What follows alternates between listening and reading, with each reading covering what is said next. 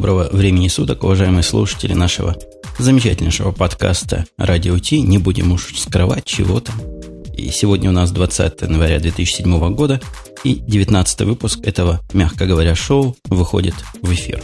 И да, пока не забыл представить, у нас сегодня, как обычно, обычный же состав ведущих. С той стороны океана опять я тебя поддел Бобук из Москвы. А, совершенно негодяй просто, да. А с той стороны, а с той стороны океана неизменный наш ведущий, вообще самый главный наш рулевой, э, стоящий у руля и, видимо, периодически помахивающий витрилами, Умпутун из Чикаго. Кстати, выпуск действительно вот 19 а число, как ни странно, 20 Что тут какие-то вот несовпадения какое-то, мне кажется. Но если мы углубимся в тему нашей нумерологии, мы вспомним, что в сущности, если считать по пальцам, то это был бы 20 выпуск, а не 19 Так что полное совпадение и взаимное удовлетворение выпусков и дат. Ну хорошо, будем считать, что да. Будем считать, что отбился. Будем считать, что все-таки должно быть. И перейдем уже непосредственно к темам, мне кажется. В темах у нас для разминки есть тут пару тем. Ну, с какой из них предлагаешь начать? Темы обе детские попались. Да я думаю, что надо начать, собственно, с новости о том, что э, компания MySpace предлагает некоторую хитрую, сложную систему, согласно которой родители смогут, наконец, следить, что же такое дети их вытворяют в системе MySpace. На самом деле, это я, конечно, очень громко так сказал, потому что следить они могут исключительно за тем, какой возраст указывают их дети и как они вообще представляются в системе а вовсе не совсем сразу. И больше того, дети будут знать о том, что за ними следят. Насколько я понимаю, история эта началась после того, как э, некоторое количество педофилов некоторое количество детей для начала подверглись нападению этих самых педофилов, да. И э, с этого начиная момента очень много было таких мелких э, обращений в суды. И понятно, что с одной стороны компания MySpace тут совершенно чиста, потому что она честно предлагает всем Э, подписать некоторое соглашение об отказе от всяческих претензий при начале работы с сервисом. Однако, видимо, их было достаточно много для того, чтобы MySpace все-таки решилась на этот шаг. Насколько я понимаю, программа будет называться Zephyr. На самом деле я ее не видел, конечно же и э, разработана какая-то хитрая достаточно система, которая позволяет ребенку самому сказать, что родитель у меня вот этот вот. И этот родитель, соответственно, в свою очередь сможет за ребенком немножко так приглядывать. Ну, действительно, все проблемы вот с, с детьми и с маньяками потенциальными, конечно, не от того, что маньяков тут ходят топами, а от того, что сеть уж больно популярная. У них более 70 миллионов зарегистрированных пользователей этого MySpace, и по-моему, я где-то читал, по-моему, где-то на Хабре в последние дни, что MySpace это самый посещаемый и самый популярный сайт большого интернета. Да, это действительно так. Они бороться пытаются этим, хотя, конечно, мне кажется, вот этот зефир способ более, более чем сомнительный, ну, будут знать родители, какое имя. И да ладно. А в сущности, более действенный способ это то, что они не так давно заключили, как сказано в нашей статье, соглашение с некой компанией, и вот эта компания будет проверять по своим каким-то внутренним базам данных, что лица, которые пытаются с детьми общаться и пытаются вообще там зарегистрироваться, не преследовались раньше или не преследуются сейчас за всякие сексуальные домогательства и за подобную деятельность. На самом деле тут тоже все не очень очевидно, потому что если есть некоторая база по непосредственно преступникам, да, то есть по людям, которые, ну, собственно, являются педофилами, то почему бы их, собственно, не посадить? Потому что большая часть э, стран вообще в мире поддерживает это, это самое, эти самые законы, которые запрещают педофилам вообще э, не то что появляться на свет, а существовать в природе. Нет, мне кажется, ты просто не в курсе нашей американской специфики. Для того, чтобы оказаться в этой базе, не обязательно быть активным педофилом. По-моему, есть закон такой, я как-то об этом даже рассказывал, что все сексуальные маньяки, они регистрируются. И информация про этих самых, даже бывших маньяков, отсидевших, она общедоступна. Поэтому, когда ты вселяешься в новый район, ты можешь пойти на соответствующий веб-сайт и поглядеть, не живет ли рядом с тобой маньяк, который двоих изнасиловал, троих зарезал и четверых убил, и отсидел свои 30 лет. Эта информация публична и сейчас. Возможно, вот эти ребята из фирмы, которую нанял MySpace, как-то связывают реальных людей и виртуальных людей. Мне кажется, это примерно в эту сторону проект. Слушай, а вот немножко ты не можешь пояснить? Скажи, пожалуйста, насколько я понимаю, человек, который отсидел и которого выпустили на свободу, ну, по умолчанию считается, как бы это сказать, не очень виноватым, потому что свою вину он уже искупил тем, что отсидел. Собственно, по какому праву можно подобным э, образом запрещать им что-то делать? Я не знаю законодательного подоплеки всего этого дела. И мне кажется, что публикация этих людей это очевидно какое-то нарушение их конституционных прав. Но факт остается фактом. Они публикуются, они известны, и, и скрыться с таким клеймом нельзя, по-моему, уже никогда в жизни. Да, это действительно очень сложно и очень как-то неприятно звучит, особенно если это касается не только всяческих каких-то околосексуальных вещей, но и, например, э, преступлений в IT-сфере. Ну, для нас, как водится у нас с тобой, всякая новость – это не новость, а повод позлословить. У нас есть что позлословить по поводу MySpace, потому что у меня ни одного доброго слова про MySpace нету. Может быть, ты поборник этого сервиса и большой его любитель? Э, я могу сказать, что компания MySpace, безусловно, делает очень большое дело, потому что исключительно благодаря этой компании, ну, как многие, наверное, знают, на сайте MySpace зарегистрировано огромное количество сайтов, то есть вот доменов третьего уровня, которые создаются самими пользователями. И исключительно благодаря этому э, сайту компания Microsoft еще м, не вылетела из списка 10 самых популярных веб-серверов в, в интернете. Потому что, как известно, MySpace.com э, обеспечивает практически, я думаю, порядка 80% инсталляций э, Internet Information Server на базе, вот на платформе Microsoft Windows. Я познакомился с этим MySpace весьма своеобразно. Мой ребенок пришел ко мне с горящими глазами и говорит, есть такой замечательный сайт, там есть буквально все. И все друзья у всех, вот тебе надо завести аккаунт. Дал мне этот MySpace, я завел себе действительно аккаунт, поразился общей бестолковости и общей, я даже не могу сказать, это концепция, отсутствие концепции, которую я там нашел, это где-то было полгода назад, может быть, с тех пор там все поменялось и, и все стало хорошо. И я пытаюсь с тех пор понять, зачем мне взрослому человеку это надо. И не могу понять, надо ли мне вообще этот MySpace. Не нахожу для себя ни одной причины, почему мне зайти туда еще раз. Ну, что-то, это чисто подростковый сайт. То есть это сайт, на котором подростки общаются, на котором подростки каким-то образом э, общаются друг с другом, и ведь именно поэтому еще MySpace настолько заботится про, о проблеме педофилов.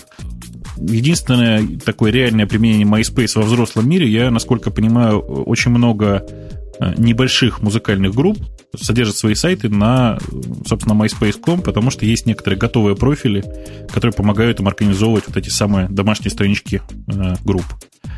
Э, во всем остальном я не очень понимаю, какой смысл в MySpace, особенно при наличии огромного количества других, намного более адекватных систем с намного более адекватным подбором людей, скажем так. Э, ну да, но там вообще не только подростки. Вот я помню, мне кто-то хвастался, может быть, мой ребенок, а может, чей-то чужой, что у него в списке друзей, или он в списке друзей Бандераса и разных других известных поп и кинозвезд. Так что там и какие-то известные люди тоже тусуются. Вот зачем, чего Бандерасу делать человеку на вид не глупому и довольно продвинутому на MySpace?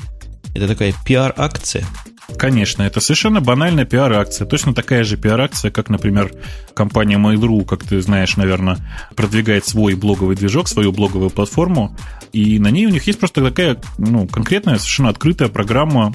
Как же она называется-то, господи, звезды на блогах Mail.ru, что-то такое. В частности, там есть и, так скажем, знакомый нам с тобой Василий Стрельников, и огромное количество всяких молодежных, вот то, что называется Pop Idols, и всевозможные актеры. Почему, почему бы нет, в конце концов? Я думаю, что э, главная цель заведения блога для того же Бандераса на MySpace заключается в том, чтобы продолжать э, промоушен вот этого образа э, человека, который открыт человека, который постоянно общается, в том числе и среди молодежи. Ну, если бы он завел блог, я бы еще как-то это понял. Есть ему что сказать, нет ему чего сказать. Ладно. Но MySpace это не блог, это, это что-то это что-то третье. Мне кажется, я просто, не знаю, может мы с тобой, но я уж точно слишком стар для настолько новой и бестолковой технологии. Но меня в первую очередь дизайн отпугивает, я тебе скажу честно. То есть я, может быть, еще и копнул бы поглубже и посмотрел бы на какие-то там полезные фичи, которые там можно найти. Но вот этот вот ужасный дизайн, не знаю, где-то, наверное, отличный дизайн для середины 90-х, давайте скажем так. Потому что тогда о дизайне никто не заботился совсем. Здесь же просто, ну, просто что-то ужасное. Но вот в бэкграунде у нас появился потенциальный третий участник, но пока он молчит, как рыба об лед, поэтому мы продолжим наши неспешные разговоры. Обругали мы MySpace, я думаю, достаточно для такой странной темы, хотя он популярен среди многих, среди нас с тобой. Как оказалось, он популярен гораздо меньше. Вторая детская тема, которая у нас тут сказана, ты ее нашел. Как же она звучала-то? Детская акселерация в IT. Ну, это такое очень общее название. На самом деле это скорее просто тема поболтать, потому что я чем дальше, тем больше замечаю, что нынешние дети э, намного более активно осваивают все там новые гаджеты, все новые какие-то вещи, которые появляются в интернете, нежели это делают взрослые. В, в частности, ну, огромная совершенно популярность э, онлайн в RPG World of Warcraft, она в первую очередь связана, конечно, с огромным просто э, наплывом э, молодого поколения, вот в возрасте там от 11 до 16, или кто-то оценивает от 11 до 14 лет. Просто, ну, действительно громадные цифры. Я никогда не думал, что когда-нибудь появится онлайн в RPG при нынешнем количестве вообще населения, которое играет в такие игры, в которые будет более 10 миллионов пользователей. Ну, от 10 лет это, это не хитро. 10 лет это уже человек разумный. А вот когда дети в 2 года начинают играть и начинают работать с компьютером, работать, пользоваться компьютером, меня это удивляет. И у меня есть опыт своего собственного ребенка, который начал работать, тыкать осмысленно в компьютер и добиваться каких-то предсказуемых для нее действий до того, как научилась уверенно говорить вообще. То есть началось, начиналось это у нас в семье с Pocket PC, которые мы просто отдали ей на растерзание, показавши, как запускать те или иные программы, всякие рисовалки. И интерфейс-то, кто Pocket PC видел, знает, что там не совсем уж детский, не такой же очевидный. Эти многоуровневые, непростые меню. Ребенок разобрался, знает, чего где находить, что где запускать. И где-то с трех лет она вполне э, уверенно играла уже во флешевых таких детских играх, где что-то собирать надо было, какие-то квесты проходить. Так что акселерация действительно идет. Мне всегда удивляла неочевидность вот этих устройств. И действительно, мышкой мое дитё так и не научилось пользоваться до сих пор. Но вот зато тыкать в компьютер, тыкать в, в чувствительный экран, сенсор-экран сенсорный, и потом работать этим тачпэдом, у нее получается. С мышкой какие-то проблемы, а все остальное в порядке. Ну, это, кстати, еще раз говорит о том, что э, все-таки э, мышь, которая была изобретена уже порядка 50, наверное, лет назад, э, это не самый удобный интерфейс для общения между пользователем и компьютером, потому что ну, очень уж он такой, выглядит как этакий костыль, знаешь, который зачастую встречается в коде, когда понимаешь, что это очень некрасивое, но эффективное решение. А, вот это здесь тоже существует некоторая некрасота. Ты, кстати, к вопросу о тачпэдах. Ты никогда не видел, есть сейчас такие пленочки прозрачные, которые накладываются на экран, втыкаются в USB и, собственно, организуются таким образом сенсорный экран. Я читал что-то о таком продукте. По-моему, он такой generic продукт. Можно к чему угодно подключить. Да, совершенно верно. Он совершенно дженерик, у него разные просто размеры. Там типовой это вот как раз те самые 17 дюймов, которые аккуратненько наклеиваются на монитор. Э, там просто пленочка, к ней прилагается э, жидкость такая, которая просто статическим образом подклеивает эту пленочку прямо на экран, экран монитора. И таким образом получается совершенно такая самостоятельная вещь. У нее, конечно, качество передачи, э, точность передачи положения этого самого курсора э, не настолько хорошо от, от, отрегулировано, как у тех устройств, которые производит Vcom, э, но достаточно для того, чтобы использовать его в качестве там, простой замены мыши. Я вот к чему просто все думаю. Я думаю, не купить ли мне, например, скажем, куда-нибудь к кровати еще один мониторчик, налепить на него такую пленочку. Никакой клавиатуры, ничего, просто, не знаю, там, использовать его как такую выносную консоль. Мне кажется, будет очень удобно. Я, честно говоря, всегда очень холодно относился к тачпэдам на лаптопах, потому что больше их вроде как нигде и нет, и никто их не использует. И мой негативный опыт был вызван совершенно идиотскими, на мой взгляд, тачпэдами в Dell, которые я видел чуть менее идиотскими, но достаточно неудобными на ташибах. Я, я считал это, честно, честно вам скажу, какой-то тупиковой ветвью развития устройства управления, пока не стал обладателем MacBook. Это первый тачпэд, который я хотел бы иметь отдельно вынесенный от компьютера и использовать его вместо мышки. Но достаточно сказать, что подкасты я монтирую на моем лаптопе, не подключая мышку, хотя там, кто знает, тут поймет очень много работы мышей, а пользуясь внутренним тачпэдом. Какая-то революция произошла по удобству и по комфортности использования. Хорошо бы такое такое, может, я думаю, еще один лэптоп купить, да, выдрать из него тачпэд и сделать из него стендалон устройство – ну, это вполне себе вариант. Надо на самом деле просто прикупить какой-нибудь э, сломанный MacBook, например, вырезать из него этот кусочек. Очень, кстати, такая интересная тема для настоящего гаджетира, для настоящего поклонника гаджетов. Да, ну можно еще представить, допустим, какую-то программу по удаленному управлению тачпэдом с одного компьютера другим компьютером. То есть надо, надо лэптоп и использовать его исключительно как тачпэд. Но это, конечно, все наши фантазии и инсинуации. А вот тему наклеивания пленки, ты знаешь, на что меня навела? Ну? Прыгнуть в раздел гаджеты, если нам с тобой. И сказать пару слов о весьма, с одной стороны, ожидаемом, но странном решении, странной имплементации мэковского э, Tablet, Tablet PC, хотя какой-то Tablet PC. Они его называют MacBook и модифицированный Modbook. Да, да, да, я вижу эту новость. Очень действительно необычное, я бы сказал, решение. Понятно, что э, решение, собственно, насколько я понимаю, не очень пока известно, насколько одобрено компанией Apple, э, потому что никаких новостей по этому поводу от Apple, конечно же, не было. Но решение действительно очень оригинальное. Я думаю, что оно будет пользоваться спросом, хотя действительно непонятно, как там с легальностью. Речь идет для тех, кто этого не видит, а тех, кто нас слушает, понятно, этого всего дела не видят, о некой модификации MacBook, у которого дисплей прикреплен к телу компьютера для того, чтобы такой без, без клавиатурный вариант создать. Клавиатура, судя по всему, выдрана, за счет этого устройство все чуть потоньше. И выглядит весьма стильно. Они еще окантовали это дело то ли алюминием, то ли каким-то благородным другим металлом, серо-стально выглядящим.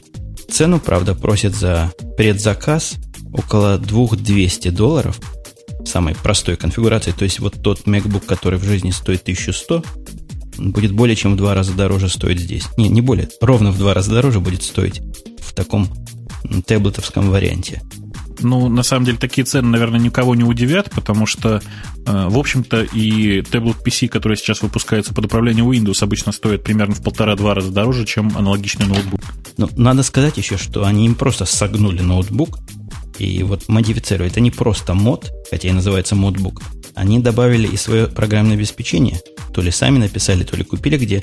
Эта штука действительно обладает сенсорным экраном, который, я думал, думаю, сделан примерно по той технологии, которую ты описывал выше. И, как они утверждают, э, оснащена полным определителем почерка и пониманием рукописных команд. Нет, насколько я понимаю, к сожалению, они там меняют экран от э, MacBook, заменяя его на более такой чуть-чуть более продвинутый вариант, э, собственно, тот, который сейчас используется в современных Tablet PC, то есть это совмещенная технология, там используется тоненькая-тоненькая пленочка, которая, по-моему, если я не ошибаюсь, первый раз была применена в Wacom Graphir, в таком устройстве, которое предназначено в основном было для художников, то есть для, для выносной такой панельки, на которой э, художники рисовали. В частности, в отличие от вот этих тонких пленочек, о которых я говорю, здесь в этом самом модбуке будет передаваться усилие нажатия на, собственно, на поверхность. Таким образом, для художников оно, конечно, намного более ценно, чем вот это простое решение с наклеиванием пленки. Сказано, что опциональным устройством к этому модбуку можно заказать э, GPS, и будет у вас, видимо, GPS-навигатор, хотя никаких слов о том, какое программное обеспечение для для, собственно, навигации поставляется здесь нет. Очень скупой такой анонс и очень скупая информация имеет место быть. Но на эту ссылку я пришел откуда-то с Дига или еще из какого-то такого известного источника, где на голубом глазу утверждалось, что это устройство было показано на вот этой маковской Macworld выставке. Так что не очень оно тайное от Apple устройство-то.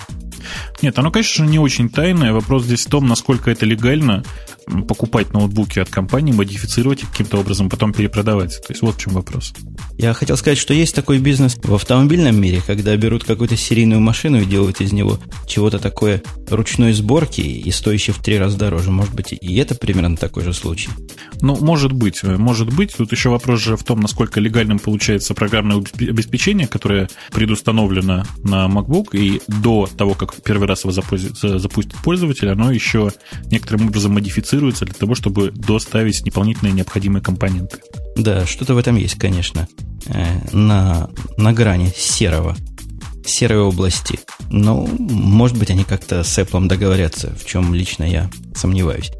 У нас следующая тема, которая шла в хронологически заданном порядке, звучала целый набор тем, как спорные темы. Предлагаю прыгнуть в их сторону. И первую спорную тему, которую ты нашел здесь, звучала тема «Десктопы больше не нужны». Ну, это не, не совсем так. Речь идет просто о том, что э, положение пользователя относительно, скажем так, рабочей станции очень сильно изменилось. И э, развитие техники дошло до того, что использование десктопа вот так, как это было раньше, когда все хранилось на десктопе, все программы работали на десктопе, и ну, только по необходимости какие-то данные передавались в сеть, собственно, эта модель, она себя уже исчерпала. И вот существует такая позиция, собственно, о том, что большая часть старых проблем, которые связаны с сетью, решена. И сейчас гораздо более интересными являются те самые тонкие клиенты, которые придуманы были 20 лет назад, но тогда ввиду э, малого развития всей этой технологии казались ну, чем-то таким футуристичным и не очень, не очень работающим. Я от себя могу добавить, что на своей предыдущей работе я, в общем, организовал довольно большой парк этих самых машин, которые э, просто были тонкими терминалами. Я, насколько помню, Женя, у тебя, в общем, примерно та же самая история. Есть какое-то какое-то решение с тонкими терминалами, да? Да, несколько решений. Я так и не смог заставить своих девочек из customer саппорта перейти исключительно на тонкие терминалы, хотя приобрел HP-шный терминал. Стоил он каких-то денег смешных, 200 долларов, по-моему, маленькая бесшумная коробочка. Не такая бесшумная, как мне казалось, там почему-то вентилятор присутствует, но относительно компьютера бесшумная. И ничего там внутри нет, ни диска, ни сториджа, ничего. Есть какая-то, видимо, флешка, которой я как пользователь доступа не имею, запускающая все, что надо, для того, чтобы подключиться туда, куда надо. Но не пошло. Как-то не пошло. Почему не пошло, не знаю. Наверное, они в свободные от своего кастомер-саппортовского времяпрепровождения занимаются еще чем-то таким, для чего нужны мощи настоящих персональных компьютеров. Надо сказать, что все это решение, о котором мы с тобой тут глаголем, оно для работы, оно не для дома. Дома объяснить кому-то, что компьютер ему не нужен, и это будет всего лишь терминал какого-то удаленного компьютера, который находится в вебе, пока никому не удавалось. И мы помним историю Sun, которая пыталась вот этот network компьютер двигать как раз для дома, для семьи. Ничего из этого не получилось. И, похоже, это направление ну, мертво для домашних пользователей и для домашних рабочих станций. Ну, это очень сложно, понимаешь ли, обсуждать, потому что э, сам просто э, вообще эту систему с э, терминалами, с э, действительно с Network Computers э, очень рано начала двигать, потому что ни домашние сети тогда не были не готовы, ни, собственно, не было быстрых систем для передачи данных, и все это, естественно, затормозилось, просто упираясь банально там, в производительность серверов и производительность э, сети. Э, сейчас же такой проблемы на самом деле нет. Я, у меня, собственно, дома три компьютера, и при этом только одна приличная звуковая система, например. Так вот, два оставшихся компьютера, я сейчас сижу за тем, который, собственно, подключен к звуковой системе напрямую, а два оставшихся компьютера просто гонят звук на, этот, на эту машину, и здесь стоит звуковой сервер, который, собственно, и издает все звуки. Это, в общем, проблема, которая решена очень давно, и мне кажется, что это очень большим привлечением будет сказать, что здесь, здесь действительно остались какие-то проблемы. Ну, действительно, проблем практических нет, особенно если возвращаясь в сторону офиса, в сторону рабочих станций в офисе, известные решения получения картинки или информации с удаленного сервера к себе на тонкий терминал и передачу ему обратно движение мышки и нажатие клавиатуры, решения эти действительно десятки лет существуют в Unix-подобных системах X11, например, уже имеет внутри поддержку вот такого удаленного режима, хотя между нами, пользователями X11 говоря, поддержка эта далека от совершенства, если мы выходим куда-то за пределы 10 или 100 мегабитных сетей. Ну, конечно, собственно, поддержка сети в X11 рассчитана на плюс-минус хорошую пропускную способность сети. Э, на самом деле здесь есть чуть более такая серьезная проблема, которая связана с э, аппаратным обеспечением, а точнее с его удаленным использованием. То есть довольно сложно сейчас прямо по сети, допустим, играть в игры на удаленной машине. Почему? Потому что большая часть игр сейчас использует э, технологию DirectX, которая, собственно, когда производилась компанией Microsoft, совершенно не задумывалась о том, что, может быть, кто-то когда-то захочет ее использовать по сети. Ну и отсюда, собственно говоря, все проблемы, потому что с OpenGL такой проблемы нет и никогда не было.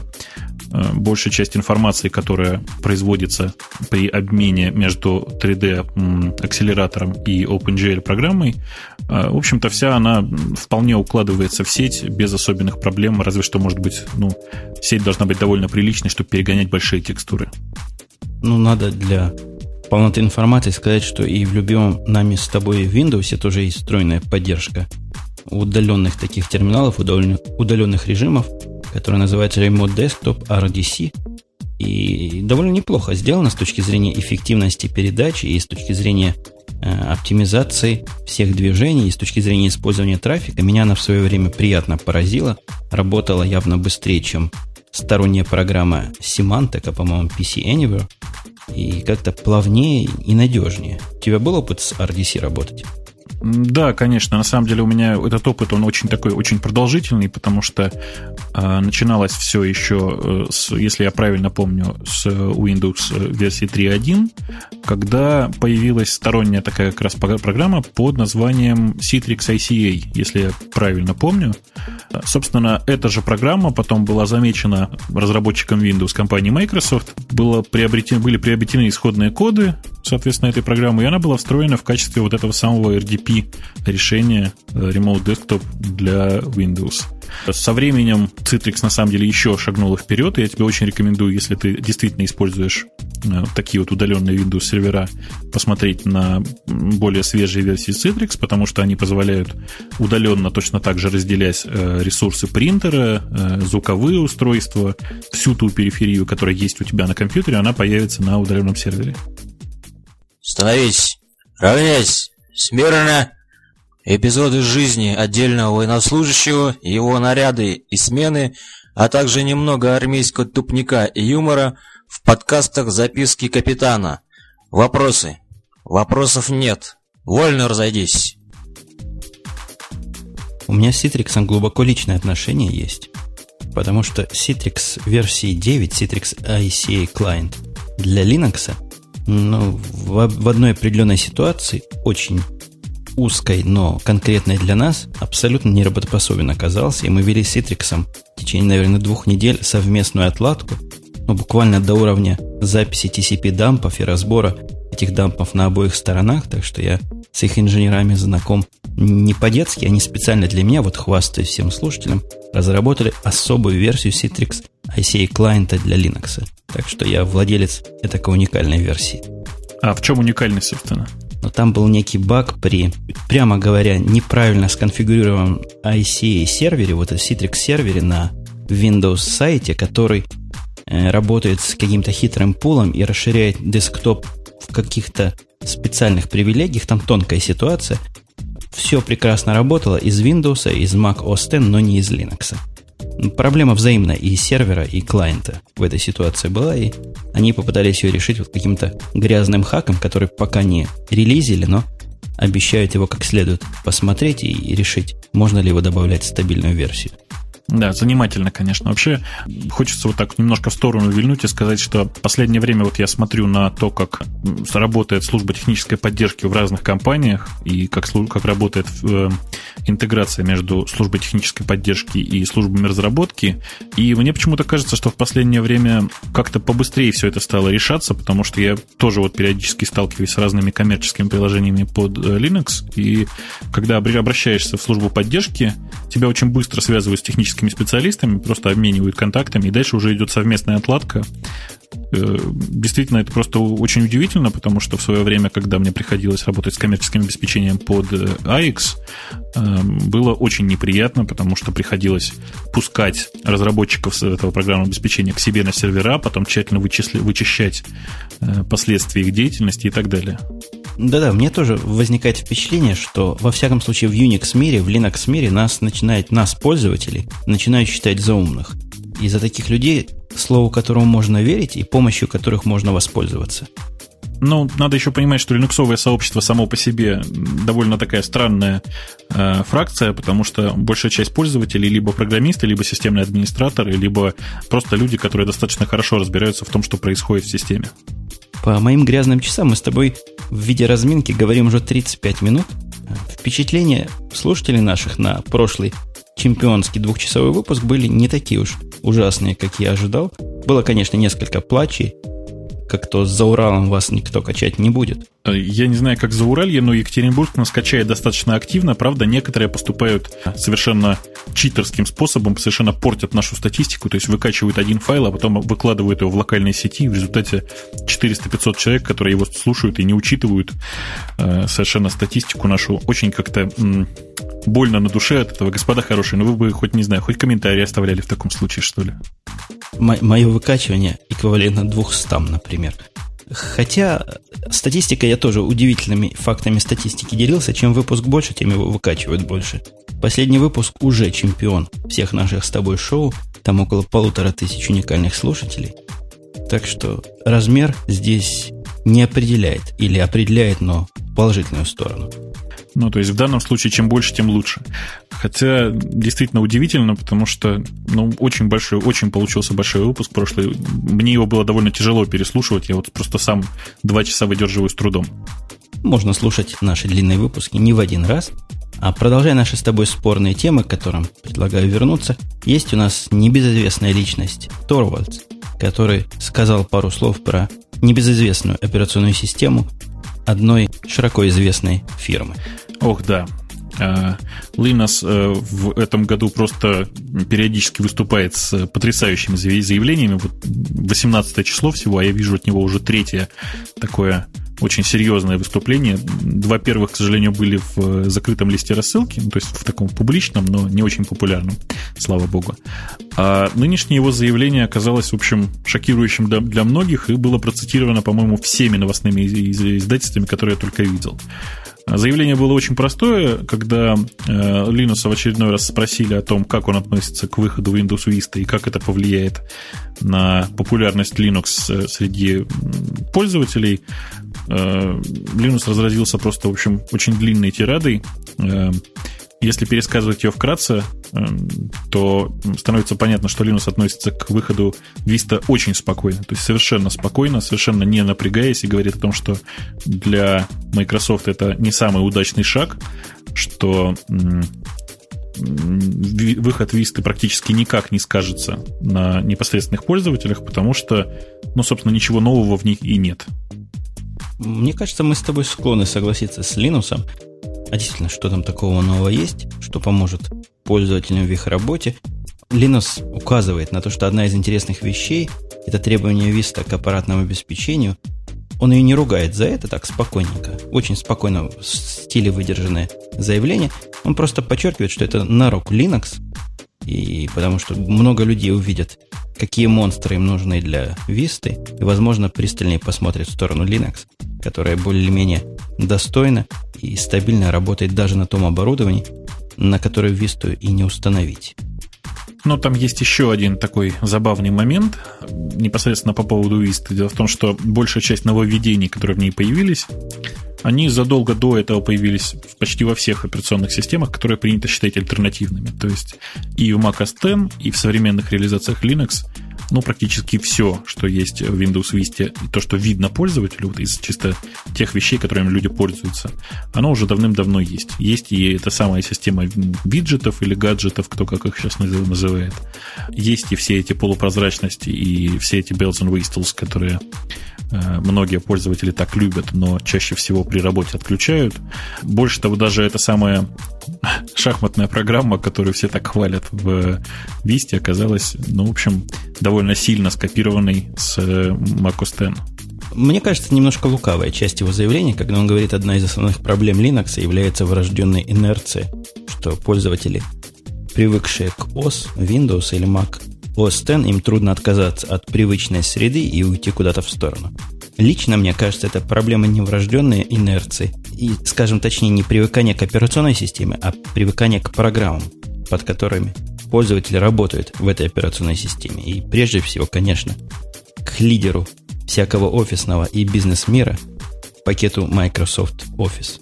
А, кстати, ну, для таких продвинутых пользователей Mac OS X на всякий случай напоминаю, что популярная система Crossover Office, которая позволяла запускать э, продукты Microsoft под операционной системой Linux, теперь доступна и для macOS. Э, работает она вполне себе прилично. Я единственный баг, который э, заметил, зарепортил и уже пофиксил в исходных текстах, заключался с э, Clipboard. Все остальное работает просто, на мой взгляд, идеально, и ну, нынешнее, в общем, офисное обеспечение от компании Microsoft, разве что вот 2008 не очень хорошо работает, а текущий стабильный, скажем так, релиз, тот, который Office 2003, работает просто замечательно. Я, честно говоря, не смог запустить под этим вайном, под кроссовером, не смог запустить Office Outlook 2003 вообще, и попытавшись получить у них поддержку техническую, они мне сказали, и, и не пытайтесь.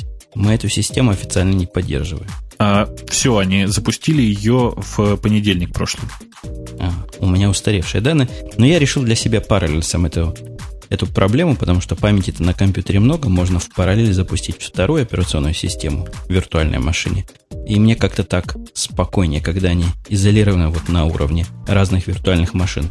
Но если мы офис тронули, тут хорошая и есть переходик такой в, в разделе мелких фишек. Microsoft совершенно официально анонсировал ожидаемый многим выпуск Office 2008 для Mac. Э, ты скажи мне, ты под Windows уже запускал э, Microsoft Office 2008? 2007. По-моему, параллельно ему версии 2007 в виндах. Нет, не запускал. И нам там с тобой в комментариях указывали на наше непонимание предмета разговора рассказ о том, какой там замечательный. Это не нам с тобой, это мы без тебя, которые записывали. Мы там тоже позлословили с Алексом. Говорили, что там революционный интерфейс. Ты видел это глазами своими, всю эту революцию, которая наступила? Да, конечно, я видел всю эту революцию глазами и, больше того, уже пронаблюдал действия одного из э, секретарей в дружественной мне, скажем так, конторе, когда секретарь, увидев Microsoft Office 2008, 2007, простите, поправлюсь, с ужасом э, начал кричать, что это такое, что вы мне поставили, верните все как было. Э, таким образом, пришлось откатываться на предыдущую версию, и как-то кажется, что я боюсь, не очень активно пойдут пользователи на эти изменения, в, э, собственно, и на переход на свежую версию. А нет там такого, на мой взгляд, правильного и замечательного режима сделать, как было раньше? Ты знаешь, я его там не нашел, если честно. Не нашел. Утверждается, что Office 2008 для Mac будет неким подобием Office 2007 под Windows. Э, включать будет некие дополнительные, ну, мелкие, чисто маковские штучки. Ну, ожидаемый выход, потому что это практически будет первая версия офиса, которая выйдет, я уверен, в универсальной да, тут даже написано, что это будет PowerPC Intel-based версия. В первый раз ее можно будет нормально запустить на Intel без диких тормозов, вызванных розетовскими накладными расходами. Я бы сказал, что это, в общем, ожидаемые действительно изменения, потому что для того, чтобы собрать этот самый Universal Binary, нужно просто теперь поставить галочку в Xcode, что хочу, точнее, даже не так. После обновления Xcode э, сборка Universal Binary происходит автоматически возврат к спорным темам нашим с тобой, с которых нас носит туда-сюда, в различные фишки и другие разделы, есть тут что-то, что меня просто лично э, задело, просто разозлило. Статья на PVR Wire о том, что Apple TV оказался мифом и пустым шумом или еще что-то в этом роде. Пустым звуком, да. Пустым звуком, да, оказался Apple TV. И я так понимаю, что ты склонен согласиться с такой обижающей меня концепцией. Ну, давай скажем так, э, на территории Российской Федерации это действительно будет не самый популярный гаджет, потому что, ну, во-первых, э, тот способ получения, собственно, данных, который предусмотрен для Apple TV, и, по-моему, тот единственный способ получения данных, правильнее сказать, э, не очень подходит большинству русскоязычных пользователей, которые привыкли получать, во-первых, все сериалы на халяву, во-вторых, покупать фильмы за 80 рублей, диск, на котором 4 сразу фильма, а не пытаться расплатиться через iTunes за это. Э, вот критики этого устройства тоже критикуют примерно такими же словами какие-то, только они еще добавляют, а оно не умеет кофе варить, а оно не умеет видеопередачи записывать, пытаясь навесить на Apple TV совершенно не свойственные ему фичи. Для таких пользователей, как я, которые покупают таких пользователей много в iTunes и сериалы, которые они смотрят, проблема ребром стоит, как их загнать на телевизор. И это решение абсолютно элегантное, законченное, продуманное. И даже тот 40-гигабайтный диск, который там, напомню, стоит внутри, за который почему-то все не применут поругать Apple TV, утверждая, что в современных домашних сетях такая скорость связи, что никаких кеширующих устройств не надо. Я бы посмотрел на них, качающих HD-контент по домашним сетям. Так вот, все буквально ругают, один я хвалю, и один я поддерживаю и стою в очереди. Вот февраль наступит, пойду покупать. Ничего вы, я утверждаю, не понимаете. А, скажи, пожалуйста, я правильно понимаю, да, что 40 гигабайт ты считаешь тебе хватит? Ты понимаешь, что в формате HDTV это, ну, 5 фильмов? Конечно, это не для того, чтобы хранить там фильмы. Я, во всяком случае, это так понимаю. Для того, чтобы кешировать эти фильмы там. Ну, то есть в кэше будет 6 последних фильмов. 5. Да, по большому счету, хватило бы одного последнего фильма. То есть я себе представляю такую ситуацию, когда я начинаю смотреть фильм, э, останавливаю его время от времени, иду курить, пить кофе. В это время он докачивается на жесткий диск. И потом будет проигрываться с жесткого диска уже, с локального. То есть, мне кажется, 40 гигабайт вот в таком режиме хватит с головой для того, чтобы посмотреть мне, э, сгладить и оптимизировать все прыжки и позволить быструю перемотку устраивать локально, не ходя в сеть и не посылая туда-сюда различные команды. Я для себя вот так вижу полезность этого кэша. Кроме того, классическое использование как локальная станция для подкастов, для видеокастов, которая может работать, когда основной компьютер отключен, это тоже мне видится полезной и юзабельной фичей. Да посмотрел бы, с чем его тут сравнивают, с позорищем с каким. С различными Xbox и с различными Netgear. Даже просто, даже просто какой-то позор. Нет, я посмотрел на все, с чем его сравнивают. Действительно, все остальное, простите, еще хуже. Э, ну, хуже по, по массе причин. Ну, давайте начнем с самой примитивной, за что меня, конечно же, сейчас попинают. Но начнем с того, что ни на Netgear, ни на Xbox нет э, замечательного Apple лого, который присутствует на Apple TV.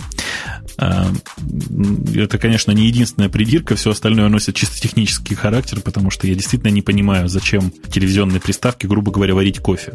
Я совершенно не понимаю. По-моему, это очень специализированный девайс, который ну, должен работать примерно так, как работает Apple TV, но, в общем, чуть-чуть бы расширить функциональность, потому что прямо сейчас мне кажется, что, во-первых, работать с этим через Wi-Fi, особенно пытаться стри- использовать стриминг-контент в HD формате через Wi-Fi, э, это практически невозможно. Ну, давайте будем говорить честно, не позволяет пока Wi-Fi работать с такой скоростью. И я действительно не понимаю, почему было не поддержать, ну, хотя бы еще парочку форматов, потому что EPEG 4 это не самый популярный формат, конечно, для выкладывания видео. Но у них еще H264 какой-то, их, или 263, их собственный формат, который они продвигают туда-сюда. Мне кажется, это сознательный шаг. Нигде в Apple не поддерживается ни DivX, ни, ни прочие другие популярные на широких просторах форматы. Но гадалки не ходи, что найдутся умельцы, которые загонят кодеки в разные стороны или на лету будут это перекодировать. Так что это всего лишь вопрос времени начинать стримать контент, который не в разрешенных форматах там. А, я, кстати, вот очень интересуюсь, что там на самом деле внутри этой машины. Если там э, маленький Intel-based компьютер, я буду очень рад, потому что я с готовностью куплю его совсем не для того, чтобы смотреть телевизор. Официально сказано, что там Intel процессор, и, видимо, этот компьютер, технически говоря, будет очень похож на Mac Mini. Ну, это просто отлично. Ты же понимаешь, что мы получаем Mac Mini по цене в 300 долларов. Да-да. Это такой спонсированный продукт, который, как лазерный, как струйный принтер, будет окупаться за счет покупки расходных материалов, которые в этом случае предполагаются быть фильмами, музыкой и всем прочим. Нет, я бы им с удовольствием воспользовался примерно так, как э, предполагается пользоваться Microsoft Home Server, который мы обсуждали в прошлой передаче, если помнишь. То есть воткнуть в него парочку э, FireWire или USB дисков и использовать в качестве средства для бэкапа. Отходя от темы, которая все-таки мне погрела душу, потому что не так уж ты сегодня ругал мой любимый Apple TV. Еще одна около телевизионная тема. Netflix, известный у нас сервис. Я не знаю, есть ли такое его представительство где-то не в Америке, начинает, во всяком случае, в режиме какой-то ограниченной беты представлять сервис о, по доставке, по прокату, точнее говоря, э, и и DVD-контента по интернету. А, ты знаешь, на самом деле, видимо, в Москве это не, не покажется никому удивительным, потому что есть компания Stream, есть э, Stream TV и возможность заказать э, необходимые фильмы и получить их, собственно говоря, для просмотра. Там довольно приличное качество, того, оно явно стримится с того же самого DVD. Так что не удивил. Здесь тоже это не кажется удивительным, потому что мой интернет-провайдер, в том числе и телевизионные услуги по этому же кабелю поставляет, с одной стороны. Но с другой стороны, телевидение по интернету тоже никакая не загадка. И все кабельные и спутниковые провайдеры поддерживают телевидение по заказу. Но фишка тут такая, как я понимаю, что вопрос идет о прокате и о прокатной модели. То есть у Netflix есть модель прокатная, проката DVD-дисков, когда ты платишь какую-то фиксированную сумму в месяц, можешь брать эти диски по почте, посылать туда-сюда. Вот еще один способ доставки фильмов на ваш компьютер – это доставка по, по интернету. Мне кажется, это правильное и приятное дополнение. Странно, что оно, оно у них раньше не появилось, но я всячески поддерживаю. А еще лучше вообще отказаться в этой ситуации от физической посылки DVD-дисков. То есть совсем отказаться от DVD и перейти целиком на сетевое распространение, да? Исключительно. Вот по модели подписки, мне кажется, такая модель гораздо более жизнеспособна, чем, например, покупка фильмов по настоящей цене, потому что в отличие от музыки, которую мне купить часто хочется, фильмы мне купить хочется далеко не так часто, и хотелось бы посмотреть, выбросить и забыть. Э, да, и я, если продолжать эту же идею, э, было бы просто еще замечательно, чтобы эти фильмы качались с максимальной скоростью, э, чтобы не было никаких там особенных ограничений. Может быть, кстати, можно было бы использовать, я не знаю, как насчет тебя, а мной очень любимую технологию BitTorrent, я тут, кстати, прости, совершенно отвлекусь в сторону. Попробовал в очередной раз поиграть в World of Warcraft, эту самую онлайновую RPG, и в очередной раз поразился. Я, мне кажется, это первое большое применение, об этом обязательно можно рассказывать долго и с интересом. Дело в том, что это первая, по-моему, коммерческая программа на моей памяти, которая использует BitTorrent в качестве официального протокола для выкачивания каких-то патчей, апдейтов, еще чего-то. То есть не знаю, мне показалось это очень удивительным и каким-то таким э, светлым прыжком в будущее, несмотря на то, что это, в общем, свершилось, по-моему, полтора года назад уже. Ничего, Fedora Core, по-моему, лет пять уже, наверное, использует BitTorrent как предпочтительный способ распространения своих образов дисков. Но все-таки Fedora это немножко гиковская такая вещь, а здесь это совершенно нормальная коммерческая Э, такое решение, которое для пользователя совершенно незаметно, при этом, ну, я-то знаю, что это BitTorrent, я же вижу. В разделе приколов, которым я предлагаю перейти, есть у нас один прикольчик, наверное, близкий тебе. Прикол был в том, к сожалению, мы не можем в процессе разговора его просматривать, потому что он кричит как, как резанный. Прикол был в том, что Дворок, есть такой известный деятель. Знаешь, что Дворока? Слышал когда-нибудь его выступление? Да, да, да, конечно. конечно. В твите явно изовзятый виндузятник. Он ругает, на чем свет стоит iPhone, и в другом выступлении CEO Microsoft Балмер присоединяется к этой вакханале и обсмеивает буквально Apple iPhone. Ну, собственно, к Балмеру, по-моему, очень давно уже никто серьезно не относится. Я думаю, что сейчас половина э, наших зрителей, вспомнив э, Балмера, бегающего по, по, э, сцене с криками developers, developers, developers, developers, просто подпрыгивает и улыбается, мне кажется, половина населения Земли уже, глядя на этого человека. Очень, на самом деле, позитивный человек. Я бы сказал, что он намного позитивнее Петросяна и отлично бы заменил его на нашем экране. Что-то, кстати, даже общее у них есть, мне кажется. Ну, что он правильно пнул I, I, Apple iPhone. Он говорит, это самый дорогой телефон в истории телефонии. Это, конечно, не есть правда. Есть гораздо более дорогие телефоны, но телефоны из рынка дорогих телефонов. Ну, да, и еще он говорит о том, что, собственно, iPhone не претендует на рынок бизнес-телефонов, потому что у него нет клавиатуры. Это, кстати, совершеннейший обман. Что еще он говорит, что э, Microsoft предлагает э, телефоны, которые на самом деле коммуникаторы называются, Э, за всего за 99 долларов, который обладает всеми, всеми этими же возможностями. И опять это неправда, потому что ну, ни на одном из них нет полнофункционального браузера. Еще он говорит э, совершенно замечательные слова на тему того, что это все игрушка, которая, в общем, все эти функции выполняет не очень хорошо. Мне очень интересно, откуда он это взял, потому что очевидно, что он этого телефона не трогал. Ну и так далее, понимаешь? То есть это на самом деле очень большой такой, очень большой, очень серьезный юморист. Потрясающий человек с потрясающей харизмой, но при этом юморист. Меня удивило его выступление, что он несколько раз повторил, мы, в смысле Microsoft, выпускаем то ли миллионы, то ли сотни миллионов сотовых мобильных устройств. Microsoft выпускает операционные системы, насколько я знаю, к мобильным устройствам.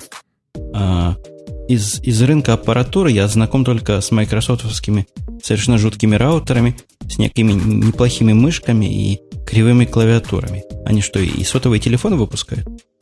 Нет, насколько я знаю, сотовые телефоны и наладонники они сами не выпускают. И больше того, насколько я помню, у них есть договор с компанией HP о том, что Microsoft сама в течение э, ближайших, ох, ну, видимо, уже оставшихся шести лет не собирается сама выпускать наладонники. Дворок надо сказать примерно такими же словами наехал. Не так, конечно, не с такими смешками и не настолько по-петросянски весело, но, насколько я помню, его основной наезд тоже был, что устройство без клавиатуры, и как же без клавиатуры вообще можно жить на таком устройстве, и все уже пользователи привыкли к мелким телефонам, тут я с ним согласен, действительно привыкли в моем лице к мелким телефонам, на которых есть клавиатура. Про клавиатуру я с ним полностью не согласен, мне клавиатура на телефоне сто лет не нужна. Ну, я клавиатурой пользуюсь просто в отсутствии сенсорного экрана. Был бы сенсорный экран, набирал бы на нем. Мне разницы никакой, если честно. Больше того, я уверен, что э, это совершенно надуманная проблема насчет того, что человек, э, ну, как бы это сказать, с закрытыми глазами, например, э, глядя э, на дорогу, не сможет на телефоне что-то набрать, мне тоже кажется очень смешной, потому что большая часть водителей пользуется либо, собственно, голосовым набором, э, либо еще как-то, и в любом случае, ну, не глядя на клавиатуру, клавиатуру даже сейчас не очень удобно и отвечать на звонки, и, и набирать какие-то номера тоже практически нереально. Ну и давайте честно скажем, что набирать телефон э, именно циферками, то, о чем говорят больше, большая часть обозревателей, что невозможно будет нажимать циферки, не глядя на экран. Ну и часто вы набираете эти циферки. Я не знаю, я последний раз набирал эти циферки, наверное, ну, с полгода назад. Примерно такая же ситуация здесь. Я абсолютно согласен, что функция набирания циферок в эпоху интеграции устройств друг с другом, она все более и более отходит на нет, и очень редко эта функция нужна. Но, опять же, оставаясь в телефонной теме, ты видел, какую красоту Nokia собирается изготовить? Во всяком случае, концепт устройства они уже показали на фотографии, как минимум. Да, это я вот, глядя на это устройство, вспомнил в очередной раз выступление э, компании Nokia по поводу выхода iPhone. Они сказали, что, в общем, ничего нового Apple не придумали, и просто э, все те же самые э, вещи совершенно планируются или уже делаются компанией Nokia. И глядя на это, я понимаю, да, что, в общем, действительно глобальной разницы здесь никакой. Э, есть разница, ну, скажем так, локальная просто в исполнении. Действительно, никакая клавиатура ни одному пользователю уже давным-давно не нужна на, клавиатуре, на собственно, на телефоне. Э, действительно сенсорный экран это то, что нужно. Единственное, что Nokia пошла чуть-чуть дальше и сделала намного, намного меньших размеров телефон. Точнее, макет телефона, скажем. Пока этого телефона нет на самом деле. И, насколько я понимаю, Nokia не настолько настаивает на том, что у телефона должен быть интернет или что-то там еще. И я, возможно, тоже вызову град негодования от любителей айфона, подобных тебе. Но я бы скорее, если бы у меня была возможность выбирать между вот таким вот sleek and sexy, как здесь написано, с чем я на 300% согласен, телефоном, который все-таки телефон, и тем комбайном, который называется iPhone, я бы, наверное, выбрал такой телефон. Как, неужели ты откажешься от э, Safari на телефоне? Ну, ладно, скажем мягче, я бы выбрал их оба. Э, на самом деле я тебя, может быть, порадую, может быть, и как-то опять напугаю. Дело в том, что та платформа, которую сейчас очень активно продвигает компания Nokia, э, собственно, это Symbian, вот текущая версия, тот, э, этот релиз называется S60 версия 3, э, в нем встроенный браузер тоже очень неплох и работает на том же движке и Safari, то есть на веб-коре. Тему нашу образовательную, которая намечена на сегодня, я предлагаю упустить, потому что тема длинная, перенести ее на следующий. Тема о правильных паролях. На, на эту тему, по-моему, можно говорить долго, вспоминать различные байки – и различные истории из нашего с тобой личного и неличного опыта. А завершить сегодняшний выпуск предлагаю гаджетовской темой о наиболее мелком, наимельчайшем персональном компьютере, который пересекается тут с немножко другой темой, но, в общем, тоже про минитаризацию, минимизацию и прочие радости современных технологий. Ага, я, насколько понимаю, ты первый раз э, попал на этот сайт ourpix.com и, видимо, как раз вот запал на эти два компьютера, да? Или как ты попал на эту новость? Не помню, как я попал. И, честно говоря, я попал вначале на новость о кубике компьютерном, у которого каждая сторона по 2 дюйма, что где-то 5 сантиметров, 5 на 5 кубик примерно. Представляет собой, в общем, полноценный компьютер. Непонятно тут с какой операционной системой. Я бы, конечно, на такой поставил Linux. Выход есть непосредственно с этого кубика на монитор. И есть там куда флешку вставить, как я вижу. Ну, естественно, connectivity, все на борту. Стоит 325 долларов.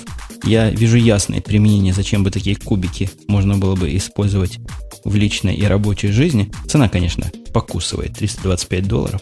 Что-то они загнули. Я бы, несмотря на цену, парочку бы все-таки взял.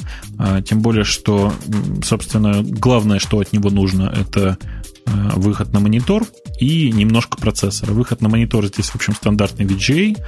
А, разрешение 1280 на 1024 меня устраивает больше, чем, в общем, на самом деле даже больше, чем надо. Ethernet там есть. Ну, маловато памяти, наверное, действительно да, потому что 64 мегабайта, которые там заявлены, это все-таки не самое то, что нужно для современных реализаций Linux. Ну, десктопных Linux, конечно.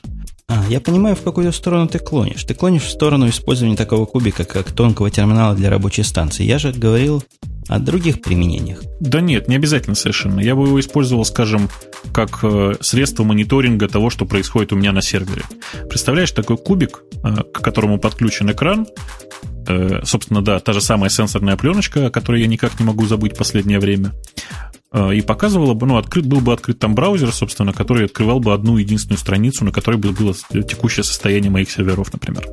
Ну да, в этом случае только непонятно, зачем нужен экран этому кубику. Мне кажется, экран и видеоадаптер здесь совершенно лишние. Делать стоило... Я бы, если бы делал такой кубик, я бы выбросил всю эту видеочасть и доступ исключительно по вебу, по интернету к нему обеспечивал.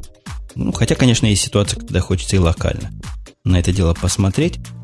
А вот, да, я тоже с тобой согласен. Я вижу использование этого кубика очень широко в утилитарном таком смысле э, в компьютерных комнатах, в компьютерных центрах. Да и вообще можно фантазию раскинуть шире и представить себе личный персональный веб-сервер на таком кубике, засунутый куда-нибудь, куда-нибудь подальше в темный угол и не просящий там ничего особенного. Хотя блок питания, по-моему, не идет в комплекте этого 5 на 5 сантиметров.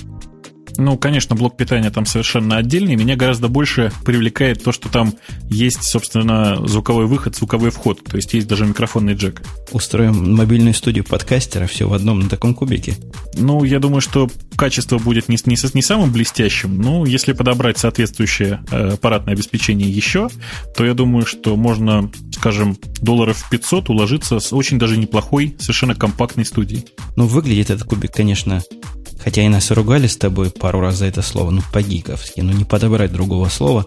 Глядя на его инструментальный какой-то даже немножко военный вид, он такой строгий, не балуй, с таким дизайном не балуй. Кубик как топором рубленый. Но вот зато второе, вторая новость, в смысле миниатюризации, меня просто с точки зрения внешнего исполнения приятно. Не то, что порадовало, а даже приятно поразило. А, это ты, собственно, говоришь о том компьютере, который выглядит как, э, собственно, розетка, воткнутая в стену, да? Да, это идея в смысле дизайна поразительная, мне кажется, и в смысле исполнения отлично выглядящая. Ну, ты же опять будешь говорить о том, что там есть VJ-разъем э, видео, а значит, там совершенно не нужно этого всего хозяйства. Нет, нет. А вот здесь я скажу, что устройство это не стыдно использовать и как рабочую станцию. Я себе вот явно представляю ситуации, когда такие штуки воткнуты в стену вместо компьютеров. Туда воткнуты мониторы, клавиатуры, и люди, сидя, сидя за этим, работают как порядочные на удаленных серверах. Это, по-моему, как раз очень правильный вариант тонкого клиента. Я думаю, что он предназначался именно как, собственно, тонкий клиент. Почему? Потому что используется на нем э, Windows CE, этот самый Compact Edition, которая выпускается компанией Microsoft, в том числе и для процессоров э, Intel. Так вот, здесь именно такая редакция Windows используется. Понятно, что э, запускать приложение от большой Windows, от Windows XP или более ранних версий она не может. Не может она также запускать и приложение которые рассчитаны на, собственно, использование с наладонными устройствами, потому что там процессор совершенно другой. А значит, главное его применение — это запускать тот самый Citrix клиент, который, по-моему, единственное прилично работающее приложение под э, Windows CE для Intel. Ну, Windows CE платформа относительно надежна, если на ней делаешь ограниченное количество задач. Я к Windows CE особых претензий не имел и не имею. Мне кажется, из всех Windows, Windows CE это самая удачная Windows на свете. Ну, э, честно говоря, я не могу сказать, что это прямо вот э, то, что мне надо, потому что на ладонник с э, Windows CE я перегружал периодически. Э, точно так же я периодически вижу, как мучаются люди, у которых э, телефоны с э, Windows CE Mobile Edition, которые, простите, приходится перезагружать по нескольку раз в неделю. Э, в общем, как обычно, если использовать решение на базе Windows CE четко в одном каком-то конкретном направлении – не делая шаг влево, шаг вправо, то, конечно, это операционная система, которой очень даже можно, можно пользоваться. По поводу надежности Windows C, на самый последок, некий офтопик. Я на работе на днях был, ехал в лифте. Поднимаясь на 34 этаж, не так быстро поднимается лифт, хотя, конечно, ускоренный. В лифт вмонтированы мониторы, маленькие телевизоры, по-моему, 12, может быть, 14-дюймовые, прямо в стены. И на этих телевизорах бежит какая-то система телевизионно-рекламная. Понятно, что бежит все это компьютерный. Какой-то, какой компьютер там меня всегда удивляло, пока я не увидел, как эта система постоянно перегружается в процессе моего подъема и убедился, что стоит там Windows C. Ох, я бы вот после этого побоялся бы, если честно, на них ездить. Э, пометуя об истории с э, компанией BMW, которая, собственно, выпускала и выпускает, по-моему, до сих пор автомобили, у которых э, компьютеры используют именно Windows CE, можно сказать, что ничего хорошего из этого не, не вышло, по-моему, и обращений по поводу не, не самой хорошей работы этой операционной системы на этих компьютерах очень-очень много. Машина, которая, о которой ты напомнил, там посол какой-то сингапурский ехал, это была новая модель BMW, он там застрял и не мог выйти, потому что и двери, и кондиционер управлялись Windows C, которая глюканула, не выпускала его, не включала кондиционер. Мы как-то эту тему подробно обсуждали в одном из каких-то старых выпусков. Но действительно, факт остается фактом, не настолько она надежная. Я надеюсь, лифт управляется не этой системой, а какой-нибудь проверенной механикой и embedded электроникой, а Windows C показывает только картинки. Есть у нас еще какие-нибудь темы, или мы будем с тобой подводить это дело к физическому завершению? А, я думаю, что нам с тобой э, стоит, наверное, очень быстренько пробежаться, рассказать, что, э, собственно, на одном из официальных блогов компании Google, э, Google System blogspot.com, если я не ошибаюсь, где-то на прошлой неделе рассказали о том, что сайт Google Buy, который, собственно, пытается быть официальным порталом э, Google на территории Беларуси. На самом деле компании Google, конечно, не принадлежит, а был кем-то сфабрикован, стилизован под Google. Он действительно ищет, э, но только показывает еще рекламу. Я все это к чему? К тому, что на сайте Хабра Хабра появились свои первые подкасты, которые, ну, мне кажется, чересчур похожи на то, что мы с тобой делаем. И в данном случае, вот, вот, если Google очень сильно против того, чтобы так делали, то мне кажется, что ура, можно радоваться. Мы раскачали эту бочку в достаточной степени, чтобы люди сами начали выпускать свои подкасты. И надо сказать, что подкасты не самого, не самого плохого качества, прямо скажем. Да, я полностью с тобой. Пытаюсь в некоторых подкастах покомментировать в положительную сторону. Но дело это всяко, по-всякому надо приветствовать, потому что Хабр пока в смысле подкастизации еще далек от того идеала, который мы с тобой хотели бы там видеть. А, да, тем не менее, все-таки это действительно очень приятное начинание. Очень приятно, что люди сами начали это делать, что их, в общем, не пришлось на это расталкивать, не пришлось брать на слабо, как это периодически приходится делать э, на других сайтах. Э, и вообще очень приятно, что мы с тобой не одни, что есть кто-то еще, и в случае чего, если это фу-фу-фу, вот сейчас я постучу здесь по дереву, э, что-нибудь с нами с тобой случится, кто-нибудь, я надеюсь, этот флаг подхватит. на этой положительной, можно сказать, ноте я напомню вам, что с той стороны океана был Бобук из Москвы, а с той стороны океана был Умпутун из Чикаго. Где-то здесь в Европе затерялся у нас Алекс, который э, в этот раз не смог к нам присоединиться. Мы ждем его обязательно в следующий раз. Алекс, привет. И вообще хочется попрощаться и сказать, пишите больше, пишите чаще. На самом деле, даже если мы не, не отвечаем на ваши комментарии, мы их все читаем. Совершенно верно. Мы даже сегодня пытались осветить некоторые вопросы, но времени не хватило. Задавайте вопросы, пишите свои мысли, а мы услышимся с вами, как обычно, на следующих выходных. Все, пока. Пока.